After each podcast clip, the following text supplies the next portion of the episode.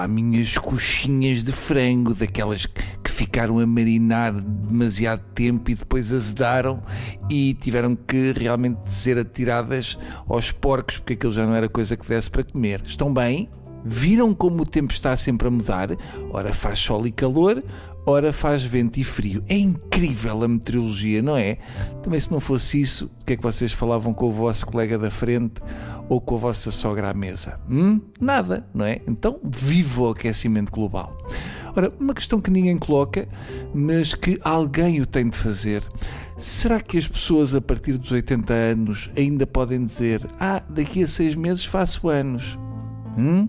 Será que fazem? Não será melhor curtir os 80 com calma e depois logo se vê como é que a medicação funciona? É que é preciso uma autoconfiança brutal para dizer uma frase destas. Atenção, estamos a fazer uma espécie de futurologia, mas daquela já de nível 10, em que estamos a apostar todas as fichas do póquer à maluca, sem sequer termos um jogo porreiro. Temos tipo um 2 e um 7 e pensamos: olha, está aqui uma bela jogada para apostar tudo o que tenho, tanto que se lixe. Não sei. Fiquem agora a pensar, é só um, um pensamento meu, cada um faz com ele o que quiser. E eu tirei a crónica de hoje só para isso, para disparar pensamentos e depois cada um vai para casa e entretém-se a, a descortiná-los. Outra pérola da minha mente que vos deixo: porque é que será que a partir de uma certa idade as pessoas, quando tiram fotos com o telemóvel, carregam no botão do disparo com o indicador e afastam muito o telemóvel da cara, como, como se tivessem assim, um bocado de nojo daquilo que estão a ver. Deve haver uma aula qualquer em que eles dizem: Malta, isto é assim.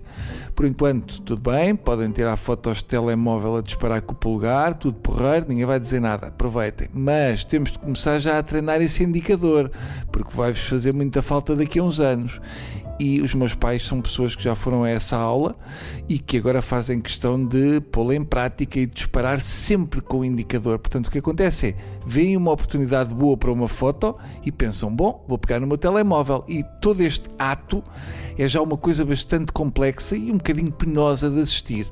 E depois de finalmente terem o telemóvel pronto para a fotografia, afastam bastante o ecrã da cara e pegam nele de uma maneira que não, não sei bem explicar. É como, como se fosse uma sapateira no meio do Nós Alive. Não sei se dá para perceber assim. E quando finalmente, depois de cerca de 370 minutos, Uh, têm aquilo preparado, decidem que a foto está bem enquadrada, alçam do indicadorzinho e vão na direção do botão, mas com muita calma, porque têm medo de gastar o rolo e depois finalmente disparam a foto. E quando mandam a foto, percebemos que de facto valeu a pena a espera, porque fizeram uma fotografia de uma coisa que nem sequer reparámos que estava a acontecer, com o foco num extintor que está ao fundo e com um dedão à frente da lente que tapa cerca de 68% da foto. Mas atenção, nunca ousem dizer que a foto parece tirada por alguém com 13 cirroses, porque eles acham que aquela foto é espetacular e que vai ganhar o WordPress Foto do ano que vem. Não está bonita esta foto, oh filho? Está bonita, pai, está muito bonita.